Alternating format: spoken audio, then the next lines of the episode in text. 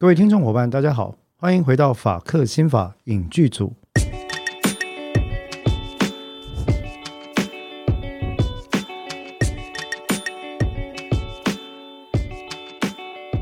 Hello，各位听众伙伴，大家好，我是主持人志豪律师。我是邓作家。哦，真欢迎咱的这个顶作家哈，再次以咱共同主持人的身份来到咱的节目。哦，不要紧，我大概来讲台语，咱顶作家了开始笑哈。啊，不要紧啦，因为不是因为我内心会点点点，我没有办法搭话。啊，你上无基本的台语应该细汉拢会晓讲嘛？是啊，只是我阿妈会很痛苦啊。你的意思是讲，你讲台语的时候，你的阿妈真艰苦。对，是安那？为什么呢？他可能觉得说啊，听你讲，听你做痛苦哈。哎，我细汉的时候其实蛮安尼呢。如果如果真细汉的时阵，有的时阵我迄时阵台语讲了较无够认真哈，或者是讲开口迄个腔口较无无在地啦。嗯啊，所以你知影有的时阵囝仔人伫讲话的时阵吼，小可怪怪。所以细汉的时阵，我咧讲台语啊，我诶是大人，我诶长辈在那讲，诶，弟好啊，你讲台语，现在有一个臭年代、臭年代诶感觉。啊，迄时阵我着敢足倒弹，我讲我诶，你讲我讲话臭年代，我就无想要讲啊哈。所以伫囡仔人时阵，我有一站我是真无爱讲台语。啊，一直到当时开始发觉到你个台语诶美丽哈，是咧看报地戏诶时阵。诶啊，你看哈，各位听众，我刚刚讲了一串邓作家完全无还口之力，我都可以听。我只是讲出来会很好笑而已。那 其实我觉得哈，以以前那我也要讲一个事实，在我们今天进入重点之前，对，没错哈，各位听众朋友听到的还是法克新法影剧组啊，不是咱台语的这个推广节目了哈。但是我还是想跟各位讲，就是说，呃，有些时候我们在语言呃，在在语言切换的过程里面哈，不管是我跟宇哲、蔡宇哲一起录。呃，法克新法聊天室，或者是我跟邓作家，或者先前我们所有的各位呃一起合作过的主持人，在录音的时候，只要用到华语以外的语言，呃，有些时候我了解有些朋友会觉得不习惯。但是我们在这边想邀请大家尝试的，其实是个概念。这个概念就是说，有没有可能像我们接受各式各样的文化来到台湾一样，我们也怀抱着一个嗯。非常好奇，或者是非常有意思，接受、感知新事物的心情来面对咱台语文啊，我们台语言，还叫是讲来 experience our conversations in English，which is really important，right？嗯，这个我觉得它就是一个 语言多元主义啊。那那其实语言就是个工具嘛。那当然，我从来就不赞成说使用语言作为一种定义敌我，或者是作为一种。辨别立场的的判准，那我要讲下午好了。刚美在买，我应该希望死，好不好哈？买了买呢，因为究竟不是啦，迄究竟安尼讲呢吼？我我不是，我对于咱中国这边的朋友，我是无意无意见，讲实在哈，因为迄是因北京的用北京话，这我无意见。但是有一个问题就是讲，咱的语言的使用有一个有一个原则更重要，爱甲咱的文化。那文化的一个一个流传哈，哎，有关系啦。是，当你有晚安的时候，就可以不用讲晚上好。对，所以有早安的时候，就可以不用讲早上好。我也要再解释一件事情，就是我们其实并不打算对于语言的使用，确实语言的使用会受到习惯的形塑。嗯，可是，在不做一个，我们在不把语言作为一个厘清立场或者是划分。就是我方比方的工具的时候，我也想提醒各位，有些用语我们在使用上还是可以考虑一下文化的脉络。那如果不是我们文化的脉络的话，我们可以觉察它，我们可以欣然的在别人使用的时候点点头。但或许我们自己可以觉察一件事情：是我有没有不知不觉当中受到了影响？那我要讲的重点来了。嗯，如果今天我们是刻意的希望学习。呃，中国这边所谓的北京腔使用的语言的话，我觉得那倒也就罢了，那个没有问题。就是你希望去亲近这个文化跟学习那边朋友使用语言，我个人没有什么意见。嗯，但是如果是我们在不知不觉中受到影响的话，或许或许我们都需要多那么一点觉察，想一想，这真的是不是我所要的？为什么呢？因为文化这件事情哈，它会透过习惯慢慢的浸染我们的语言跟我们的行为，甚至最后是我们的观念跟我们的思维。嗯。啊，头前这段听起来 计成是啥物？行政院内政部的这个 这个插播广告哈，其实毋是啊，各位其实毋是哈，这是因为我个人就使用语言啊，伫伫讲，不管是英文啊、台语啊，还是拢来华文，歹势哈，对我来讲拢讲有感情啊，所以我在一开始讲的时候就有感而发，因为每一次呢，我只要跟邓作家聊天的时候，我最近跟邓邓邓作家谈剧啊，我都刻意的使用台语文。那使用台语文的时候呢，我可以懂啊，我只是没办法让你懂啊。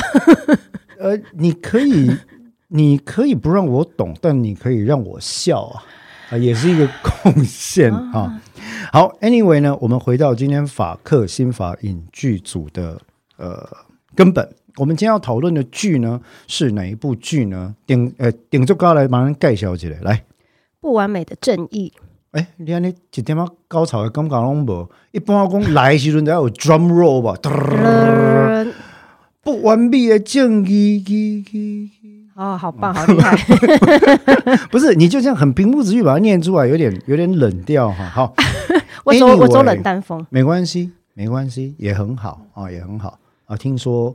听众们对于呃你吐槽我这件事情都感到无比的欣喜哈，我哪有吐槽？没有，尽量这样做啊，尽量这样。我讲实话。呵，来，不完美的正义啊，那其实不完美的正义呢，这部我们讲的是电影，对不对？是。那这部电影，我跟大家先简单的报告一下，分享一下这个基础的资讯哦。那不完美的正义，它的英文名字叫做 Just Mercy。Just mercy 啊，那 Just mercy 其实 Just 这个字指的不是刚刚好或者是方才，指的是什么呢？是恰如其分。嗯，所以我们有了 Justice 这个概念。所谓的 Justice 这个字呢，Just 跟 Justice 的字根是一样的，来自于 Use，嗯，J U S，在古代是法律。或者是 right 的意思，其实 right 跟 law 法跟权利这两个字的字根在呃拉丁文跟希腊文中有非常多的共通之处。无论如何呢，最早的正义女神就叫做呃 Justicia，嗯，好，那前面的字根也是后来变成了我们英文字 justice，嗯，正义或法官啊的这个代表大法官呢，我们台湾的大法官就叫 justice 哈，嗯。那所以每次我看到大法官做了决定没有很符合我觉得的 justice 的时候，我就觉得你写了刚刚给我 justice，这是 这是题外话了，是开玩笑的，因为我很多老师是大法官，怕得罪他们。好，但重点是说，今天这个名字 just mercy 这件事情，同时讨论两个概念，一个是 just，什么是恰如其分的 mercy。什么是 mercy 呢？mercy 其实，在西洋呃文化与文明里面有一个相当深刻的意涵，是它是人权神授的一个一个传承的脉络。嗯嗯，所以他们很强调 mercy 这件事情。Lord have mercy on me。他们在遇到困难的时候会。哀悯会哀求垂怜，垂怜上主，请你垂怜我。非常多有名的宗教艺术音乐作品里面，都是以上主垂怜、求主垂怜作为一个基调来讲。那这个垂怜当然是说要体现人类的一个呃脆弱、无力跟苍白啊。所以从这两个脉络来看，我们看 “Just Mercy” 这个名字其实有一个特别深刻的含义，要获得。恰如其分的对待，嗯，有些时候在人力所不能及的情况底下，他可能需要相当多的运气成分，或者是甚至需要神啊，不管你相信的神或者至高力量是什么，需要他的垂怜才能取得。那在这个脉络里面，其实法律人可能第一个会想到的就是啊，冤案，嗯，重大案件、争议案件、嗯，死刑案件，然后可怜的被害者。被害者跟他们的家属、加害者的家属，这些人，他们都很需要 just mercy，哦，恰如其分的悲悯，或者是我们说正义。嗯，但是我是很怕用这两个字了。坦白讲，我一向很怕用正义这两个字。Anyway，呃，不完美的正义呢，它是一个在美国二零一九年上映的一个 legal drama，它是一个美国的一个法律片啊。嗯，那嗯。他的这个导演呢是 Dustin Clayton，然后编剧是 Andrew Layham 啊，嗯，那主演我想就很有名了。主演的演员呢，呃，他就后来他曾经演过一部没有很好看的《惊奇四超人》，嗯，不好意思，我笑了，有吗？有啦，Michael B. Jordan 啦，你拜托好不好？Michael B. Jordan 演过一个不受欢迎的惊奇四超人啊，是哦，哎，哎呦，好，Anyway 哈，你就看一下哈。但是我我真正看 Michael B. Jordan 的电影，当然不止这一部了，包括后来他在《黑豹》，现在出到第二集了嘛，哈，《黑豹》第一集里面他演反派，嗯嗯，哦，这个对手戏我觉得也让我印象深刻。啊，那 Michael B. Jordan 跟其他非常多的这个呃 African American，我们说黑人的影星一样，都很致力于在探索自己种族在美国文化里面的脉络、寻根，乃至于在探讨自己种族文化在美国外遇到特殊的困境的问题。嗯，那不完美的正义这部片会找 Michael B. Jordan 来演，我觉得或许。也正好反映出这样的脉络。嗯，啊，那当然，后来 Michael B. Jordan 也成功的诶，从 Rocky Balboa，嗯，你你知道 Rocky Balboa 是谁吗？哦，You have no idea。按点这个列列明星哈，完全不知道我的公下 Rocky 是一个非常非常有名的拳击电影系列。有啊，我有看过啊。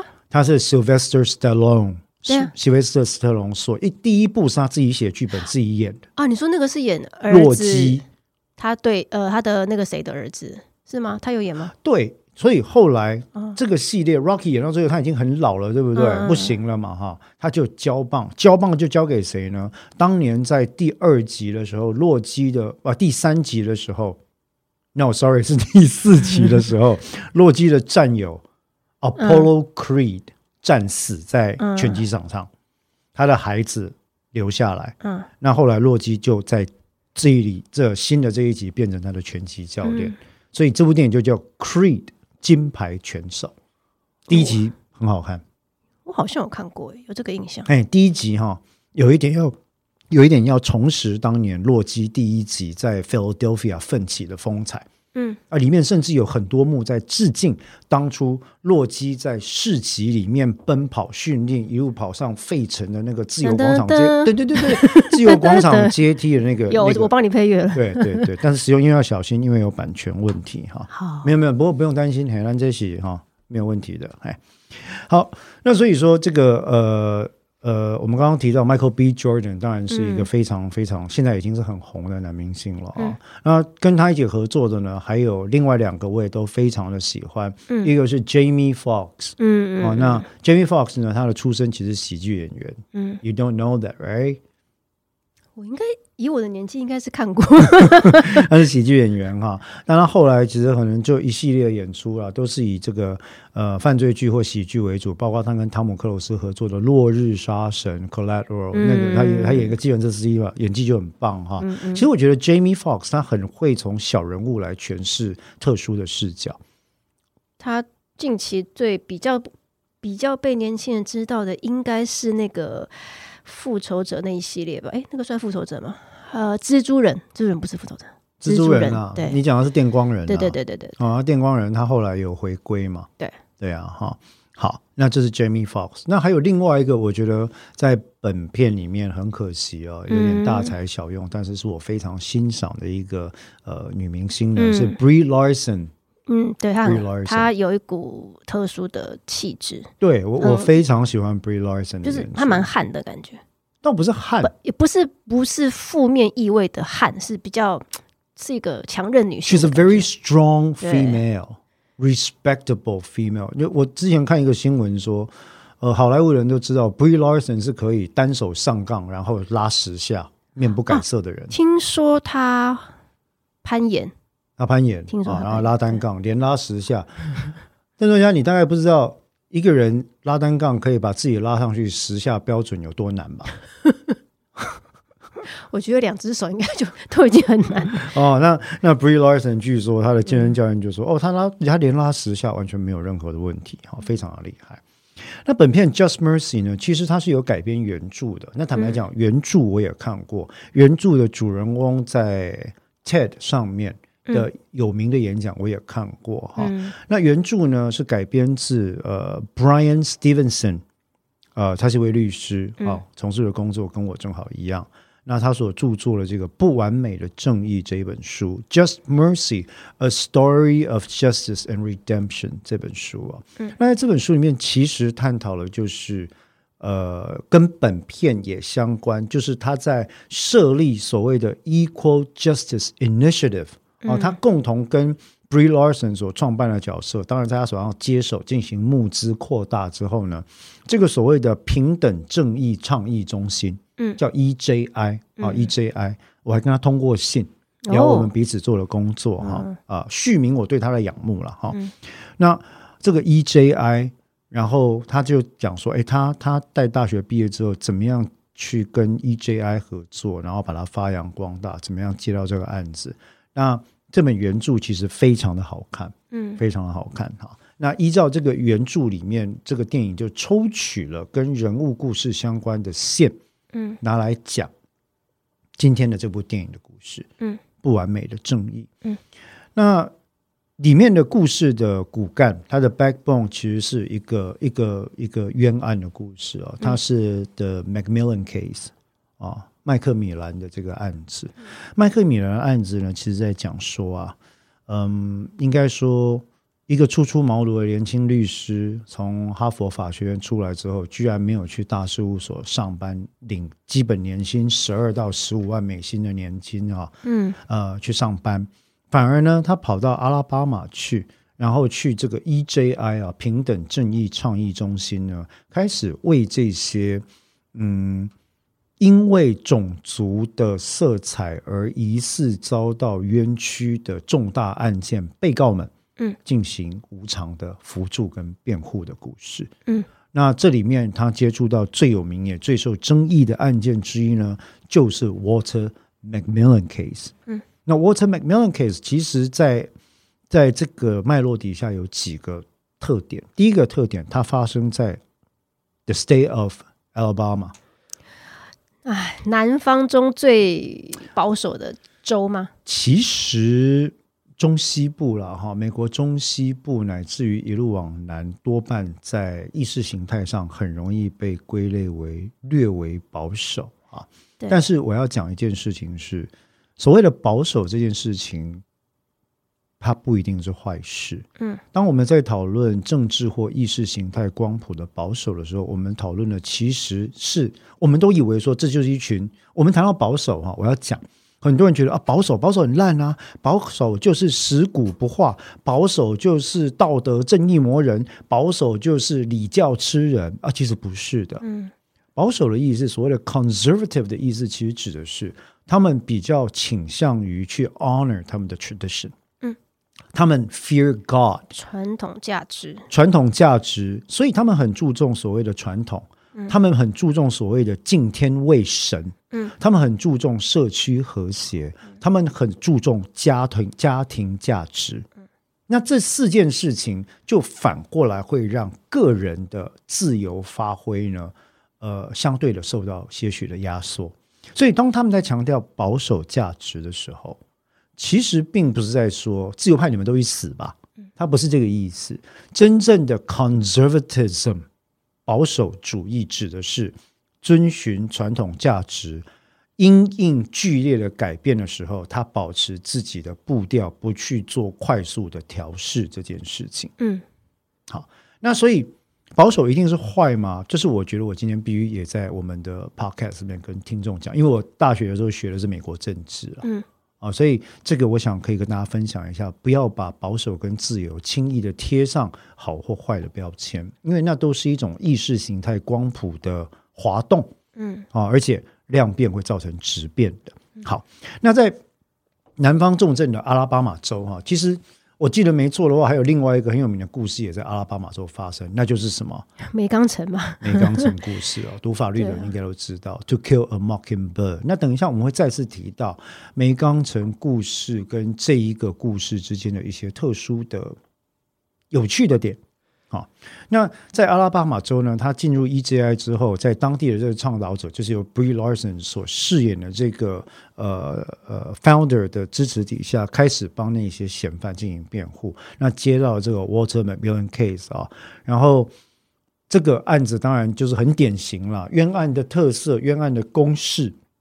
我们有机会跟大家讲过了嘛，哈，大致上来讲，第一个，呃，不受人喜爱的人，嗯对不对？嗯，可能是肤色，可能是阶级，可能是经胀，可能是种族，可能是有前科，可能总而言之，就是大家没有很喜欢的那种人，不是衣冠楚楚，不是上流社会的人，哦，看起来不是很干净的人。好，第一个不对的人，第二个不对的时间跟地点，嗯，他出的 他出现的那个地方，他可能觉得没什么，可是正好就发生了事情。第三个少的可怜的或者欠缺的物证，嗯，但是唯一让他入罪的是公诉证据，我们叫 testimonial evidence 啊、公诉证据意思为讲，刚刚有人公你安尼做，伊讲伊有看到，而且有听到啦，嗯。那是用台语安尼讲叫传闻的证据。嗯。啊，传闻证据就 hearsay 的意思。好，那这个 Walter Macmillan 呢，他就是只是因为涉入了一桩十八岁的女生涉嫌遭到谋杀的事件，以及有一个人指控说，我看到是他做的，嗯，他就是凶手。但是这个人指控的时候，他背后其实是有检警的一个压力、说压力也好，说威胁，incentive 也好，减刑的诱因啊、也好啊，那所以呢，呃，他就在这样的情况底下被判了，很快哈、被判了死刑，然后入狱，然后一直大声的疾呼他是无罪的，一直到他不再相信司法为止，一直到这个 Brian Stevenson 来接这个案子为止。好。那以上大概是这个剧的背景大背景资讯跟这个剧情大纲了哈。那接下来要讨论这个剧的第一点，嗯，我觉得有一个，我坦白讲哈，我跟我跟各位听众报告，我也跟邓大家讲了，坦白讲，我在看完这个剧的时候，我心里有一些惆怅。嗯这个电影我心里有些惆怅哈。以我个人的感觉是这样，就是说，其实《Just Mercy》在 IMDB 上的评分还不错，对，不错，seven point six，大概有七点六分哈、嗯那一般来讲，IMDB 上面大概六点五分以上的都不算差。我对我自己看是觉得大概七分以上就已经算是好看的电影。，对，就不算差哈。嗯那可是它有七点六分，但是我个人看下来哦，我觉得有两个问题。第一个问题是，呃，这个电影著作远远没有书的原著来的那么震撼人心跟令人深思。嗯那我怀疑是因为这个电影著作在导演的引导底下，他太急于塑造 Brian Stevenson 作为英雄人物或者男主角的一个形象，而这个形象，我观察电影的过程，因为我对于梅冈城故事很熟啊，嗯我发现他有好几个地方刻意的在运镜上，或者是在呃照主角的角度上，想要模仿 Atticus Finch，、也就是梅冈城故事主人那个男主角。在剧中，或当年是格雷格莱毕克主演的、Gregory Peck 所主演的那个 Atticus Finch，要去做一个 mirror 一个映照、reflection。但很可惜的是，我认为失败了。他他把他把 Michael B. Jordan 的正义形象打造的太刻意，我有一模一样的感觉。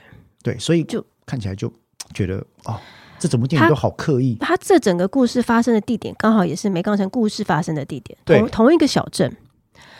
然后，然后他一开始就没有，就是会把梅冈城的元素先带稍微带一点，带一点。那你刚刚说的那个主角人设的刻意感，我也觉得很明显。其实我那时候他大概总长是两个多小时，对对对，我大概看不，到一个小时，不到一半的时候，我就有一种感觉，就是还有多久？对。还有多久啊？他其实坦白讲，你在看之前，因为一般人在看之前就会知道自己要看什么故事嘛。我我知道它是一个冤冤案啊你就会对冤案的故事走法有一个大致上的期待期待或了解。对对。可是你看下去之后，你就觉得你刚讲的那个人设的刻意感，我整个看完，他给我的一个感觉就是。他必须三不五时跳出来提醒我说，这个主角身为一个死刑辩护律师有多么的么的有多么的不同，嗯，如何的跟其他律师的不同。对，只有你可以做这件事情。他就是不断的跳出来提醒大家 这这一点，可是你不觉得其实没有必要吗？就是因为所以才说刻意，他这个刻意来自于呃他的当事人们，以及那些当事人的家属们，以及他的伙伴，Yeah，就是他必须要从各个旁边的角色来口中的台词来一直不断的提醒观众们，确实如此。就是就是你知道有点太对，太所以所以我们刚刚讲的是第一点，对，以人设来讲，为什么我当年在看《梅冈城》，后来我还是带着孩子看了《梅冈城》，我们都非常的感动。呃，我认为《梅冈城》故事令人感动的重要因素之一是，它里面把 Atticus Finch 亚蒂克斯芬奇这个角色啊，塑造他，他并不认为他在做什么伟大的事。嗯事实上，我认为辩护人做辩护是天经地义的。他并他并不 Atticus Finch 并不觉得他做了什么伟大的事。嗯，他跟他孩子会讨论，但是也只是淡淡的讨论这些事情。嗯，因为他怕他的孩子受到伤害或者误解。好，那他在做这些事情后，我觉得那部电影之所以让人觉得感动跟伟大，是因为 Atticus Finch 认为 This is my job，这就是我的工作，这就是我的天职。有这样的案子发生，没有人愿意为他辩护，那我就来接，如此而已，并没有什么。我是为了伸张正义来到这个地方，特别寻访这类的案件，要为人民平冤的这种设定。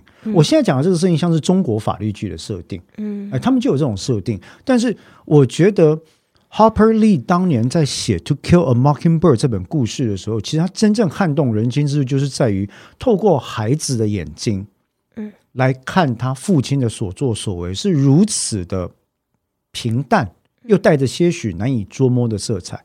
可是这个父亲他做的就是他在告诉这孩子，就是说我在做我的工作，嗯，哦，那所以呃，我只是希望你们知道，如果因为这样有人对你们有什么反应的话，那他们可能误解了什么。我不希望你们误解爸爸的所作所为。嗯，所以那个故事我当年看的时候，我非常非常的感动。好，那呃看得出来，Just Mercy 第二点哈，我们刚刚第一个谈人设，对不对？对。第二个谈的是说，在故事的脉络上呢，它是从原著把这个 Macmillan Case 给抽取出来。嗯可是有一个问题是，大凡要谈冤案的影视作品，真正撼动人心之处，跟第一点有关的，不是你一再去强调这个律师多伟大、多了不起，而是他跟被冤者之间的情谊以及共同携手奋斗的过程，也是非常重要的。嗯那所以在在这点上，坦白讲，在这第二点上，我自己看《Just Mercy》，我一直觉得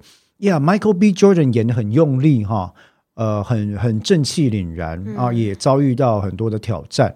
那 Jamie Foxx 也演的非常的认真，但两个人的 chemistry 就是有点没有出来。对，这也是我一个很另外一个很大很大的感想，就是你看得出来，他做双主角的安排，就是要就是要制造出一种嗯战友间的革命情感那种感觉。对，然后以及以及这个这个当事人从一开始。如何的对律师死心，从一种呃我不想跟你合作的态度，后来变成两个人发展出一种情谊，这种东西你看得出来，他要他要讲，但是没有火花。对，那这让我想到我们之前讲过的，很久以前了，讲过的也是走双主角的法律剧，就是《费城》。哦，Philadelphia 对那部真是杰作，我的天对，啊！那个就是也是走双主角，也是走一开始两个从怎么样的呃嗯，只是一种彼此立场并不合，甚，至或者是工作关系而已，甚至我们看得出来，Denzel Washington 演的律师是 homophobic，他是不喜欢同性，没有很清楚，对很清楚。对啦，因为他他有他有他有面打人，对他直接就骂人了。对，可是就是他们这两个之间的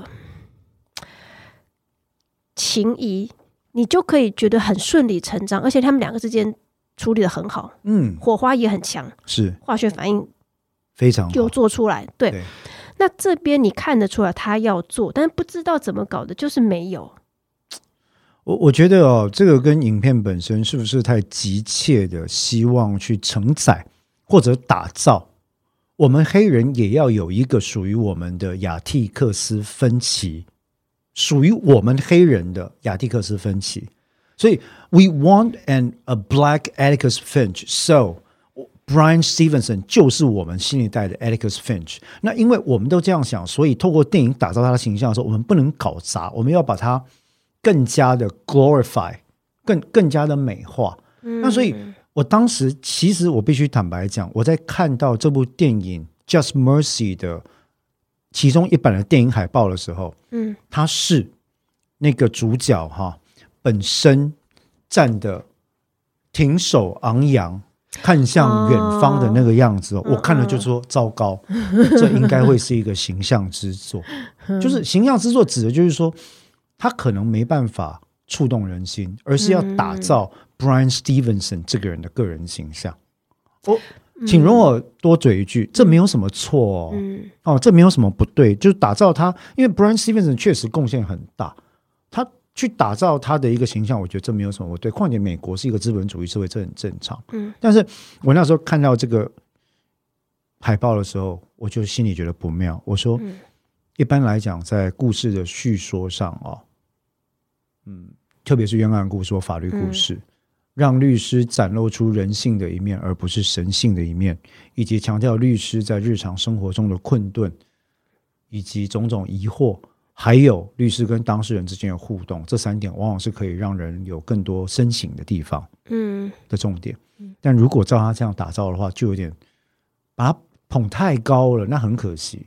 嗯因为坦白讲，我觉得我在看《Just Mercy》这部电影的时候，我就觉得说，哇，你把原著有点搞砸了。原著的原著并不是这样，他不会这样讲自己，嗯。他不会把自己觉得说，哦，你知道我是一个多了不起的律师啊，我来这边就是专门要拯救我们的这个黑色的黑呃黑人的这个冤案受难者啊，然后我就要把我们的种族怎么样？对，他没所以有那个意思，搞不好原作者根本也没有想到会变成这样，因为他是他是这个剧的顾问，但是他嗯。当然没有办法他当然只能控制当法律顾问，他没在戏剧上他可能也或人设顾问，因为书是他的嘛，他授权的嘛，但是嗯他可能没有办法做太多的 control，嗯。哦，没办法做太多 control。那加上这部剧本身在发行的过程里面，原来的制作公司它的 production studio 也经历了破产，嗯。啊、它本来叫 Broad Green Productions 嘛，那后来呃，二零一七年的时候，这部片子破产了，他就发行权就被华纳兄弟买过去了，嗯所以是有一手，一手之后呢，才决定哦，那 Jamie Foxx 要加入，为什么？因为他觉得 Michael B. Jordan 一个人撑不起来。哦，Brie Larson 也加入，好、然后再来做这些安排，然后原来的 原来的这个呃导演当然还是还是在还是在沿用啊。那但是其实这个导演他本人也对于这类型的片子算是第一次的制作，嗯哼。他的他的他的前面的经验其实并不够多了嗯。啊，所以整个剧坦白讲，我那时候看到我就觉得整个电影那个时候我就觉得说啊，可惜了。嗯。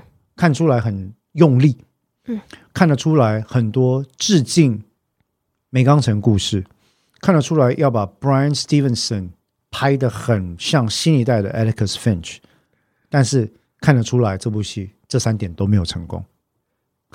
对，就是照理说啦，平凡平凡类型的故事应该是很讨喜，但是也也比较容易去嗯，有种让观众看的时候会有一种会会会被激励到。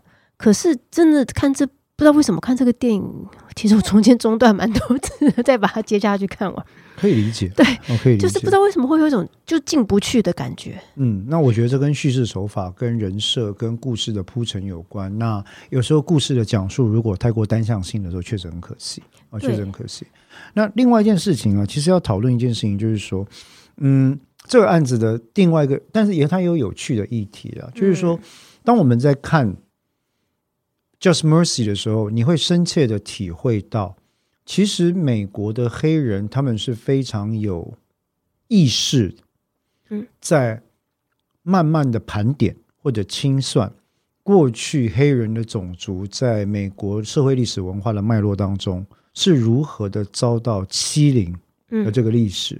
那这个清算的意思，并不是说我要复仇的清算，这个清算的意思是说，身为曾经被压迫过的民族，我们应该要认知我们的缘由，嗯，我们所由生的这个脉络。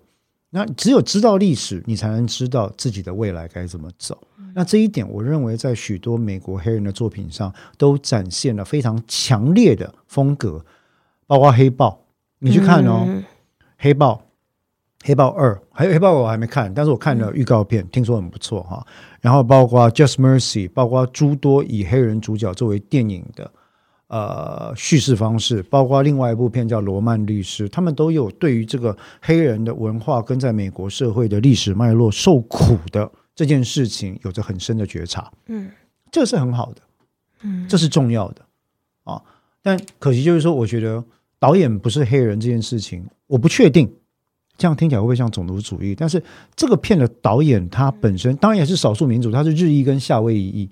哦哦哦啊！但是他本人因为不是黑人这件事情，会不会有可能让他因此对于黑人的受难者跟黑人的辩护人在阿拉巴马州的传统保守主义的文化里面所做的挣扎这件事情啊？因为不能做深层的体会，嗯，所以他只能做一个比较。表浅的叙事，那要表浅怎么办呢？我就好只好像拍广告片一样，把你拍的很很昂扬，然后很正义、很荣光。这部片就给我那个感觉，嗯，那这很可惜。对，那所以我觉得那个叙事的历史脉络不够深，这件事情是是很可惜的。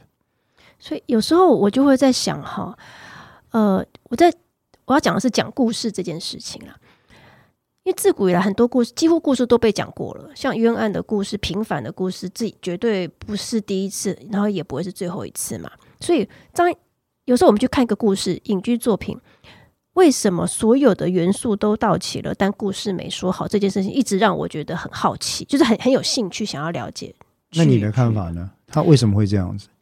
因为你刚刚有提到中间公司的政策转变，然后有有些角色对，然后角色的。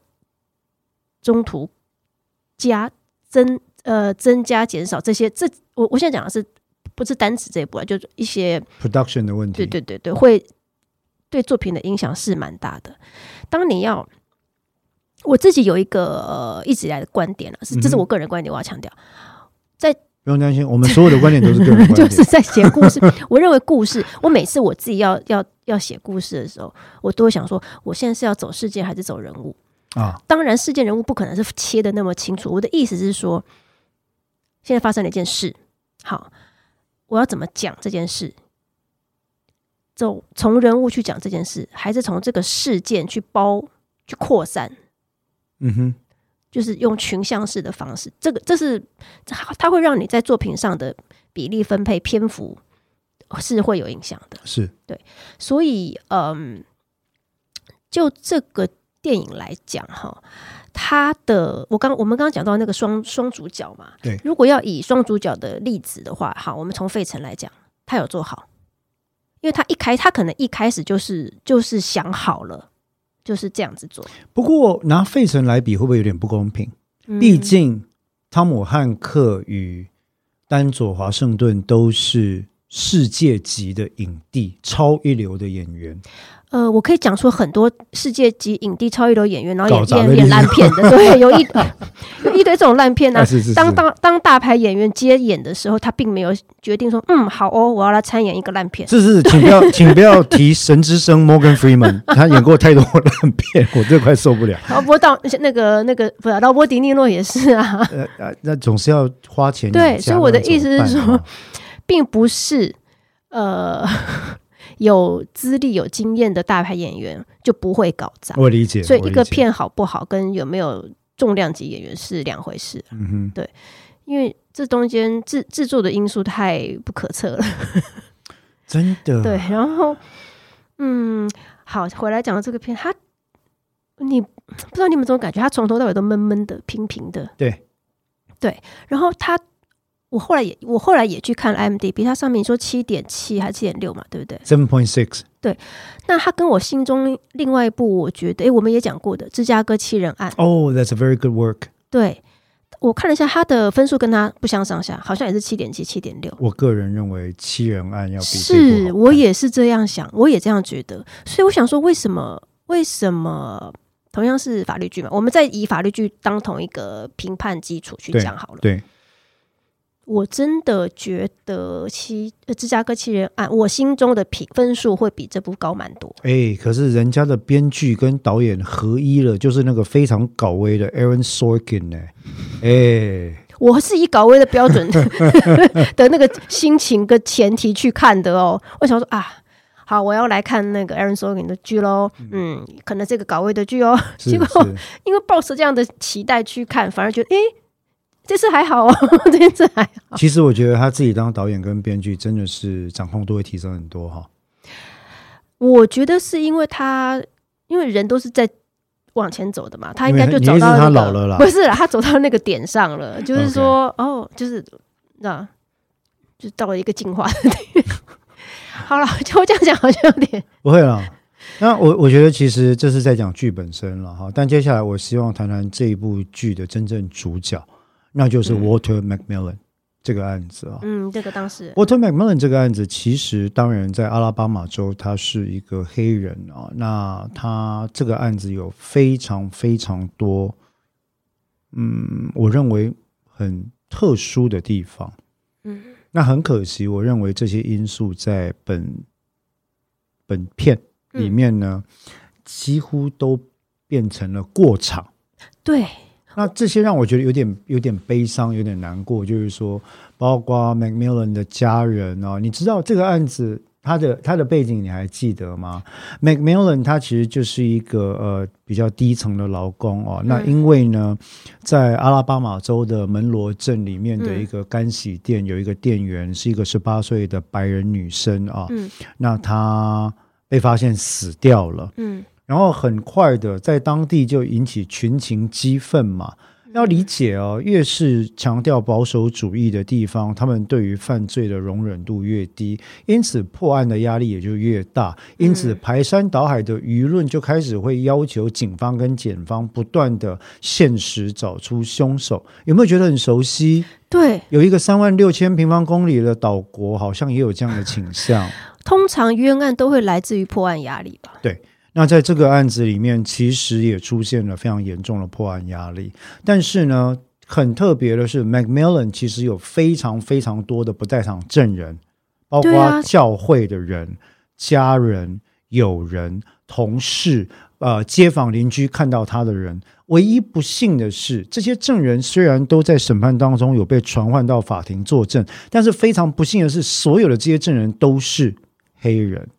嗯，所以法官跟陪审团完全连他们任何一个人讲的内容都没有采纳。那全案当中有三个人，我们刚刚讲到有一个一个受到检方压迫的人出来作证，就是说他目击到他做了这个事情。此外，其实还有两个人都证述说这个 McMillan 有做这件事情哈。但是你不敢相信这个案子后来的发展是什么呢？很快的，McMillan 被判有罪之后啊，就是杀害了这个白人女性之后，本来是判无期徒刑，嗯，法官直接撤销陪审团的判决，改判死刑。全案的审判只维持了一天半，进行了一天半，嗯，死刑。啊，那另外一个是，当然他在实际上在审理之前就已经被关在死囚牢里面了。嗯嗯一般我们是不能这样做的。嗯啊，那所以这个案子里面其实有非常非常多的不在场证人，然后有非常多人说，这是案发的时候我们就看到他在教堂啊，他就在教会里面啊，那怎么可能会是他干的呢？哈、但是这些东西完全都没有被采纳。那更夸张的是，陪审团的量刑，法官直接觉得说，哦，这不够重啊，无视无期徒刑不行，不足以平民愤，来我们加码死刑啊，死刑。所以我那时候在看这本书的时候，其实对这个案件的过程，让人觉得非常的、非常的心酸。嗯，就是说，你会感到种族跟阶级的压迫，以及这些小人物的奋斗才是主角，而史蒂文森律师 Brian 在协助的过程里面，因为他的奋斗跟陪伴而凸显了他律师天职的伟大这件事。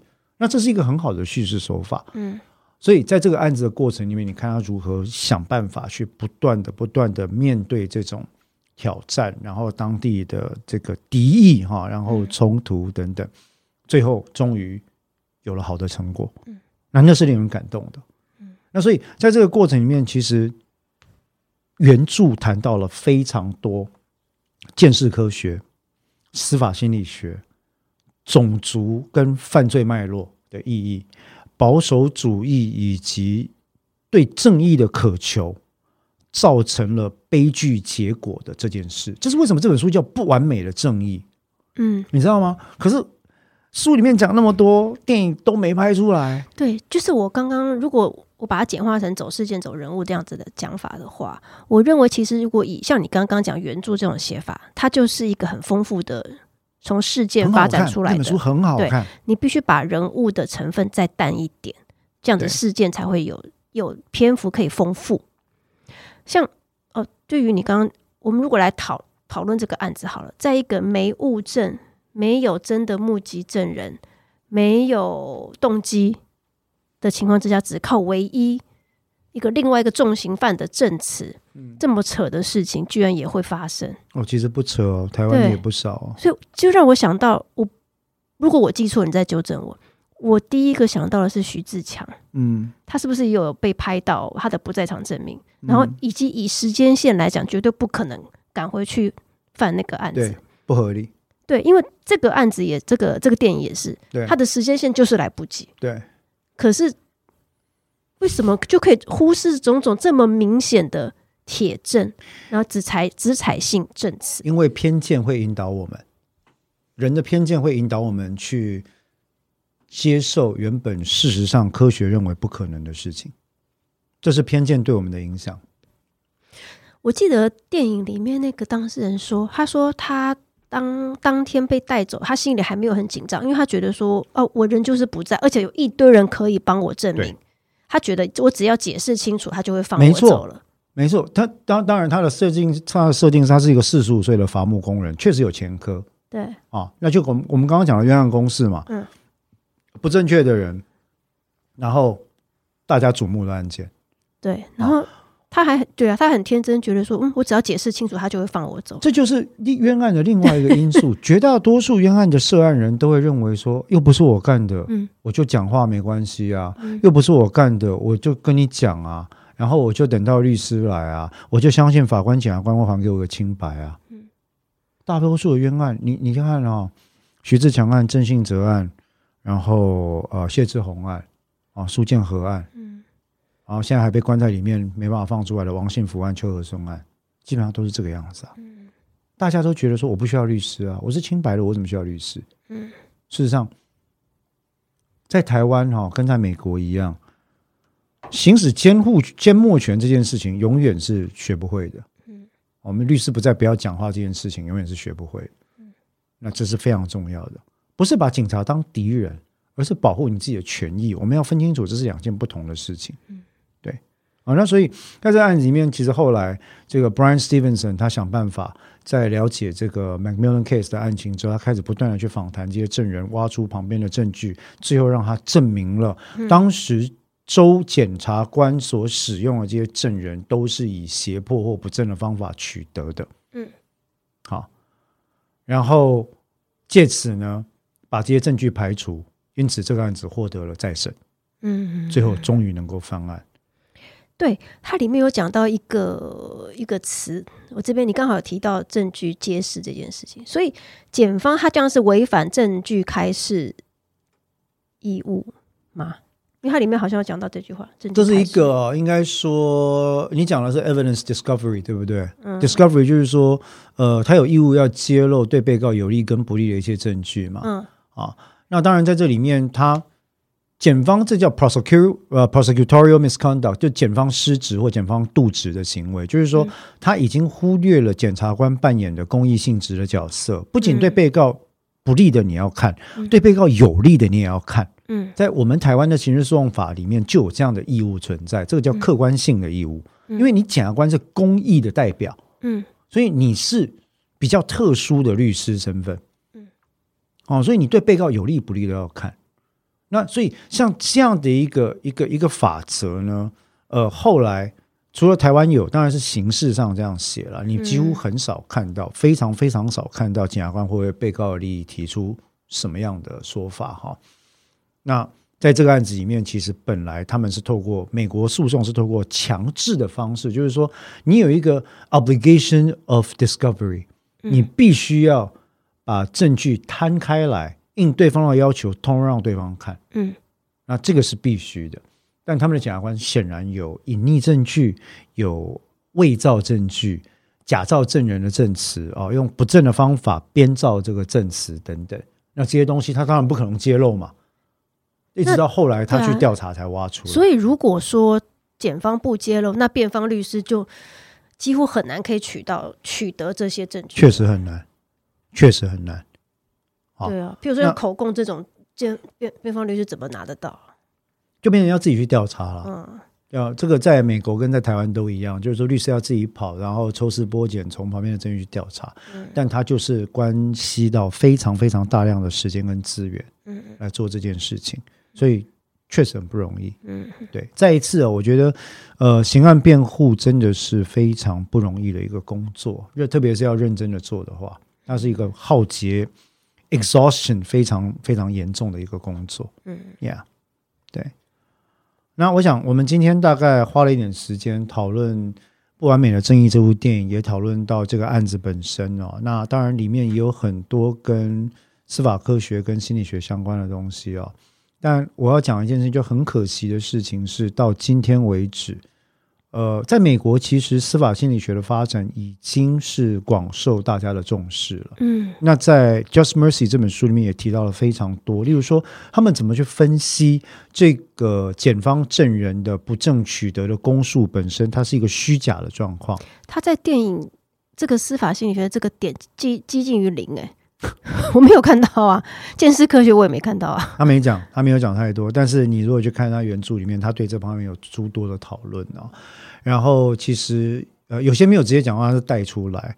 那所以呃，在台湾，我们到现在为止还认为的心理学还处于就是说心理测验啦，或者是一些嗯，我们也不相信有所谓的虚假自白这件事。嗯那这在美国已经研究非常非常久的事情，欧洲也是啊，欧美都有、对于虚虚假自白的研究，在呃纽约的那个 John Jay 啊 College of Criminal Justice 非常有名，大概世界排名前五的那个刑事司法学院里面，他们有很多的教授就专门在研究这一块。嗯，false confession 自白会是假的。嗯，那当然证述 witness 的证述会是假这件事情就更不用提啊。嗯所以这部分其实，在台湾，我认为大家还有很多努力的空间呢。嗯，对，有啦，在台湾很多事情都很有努力的空间。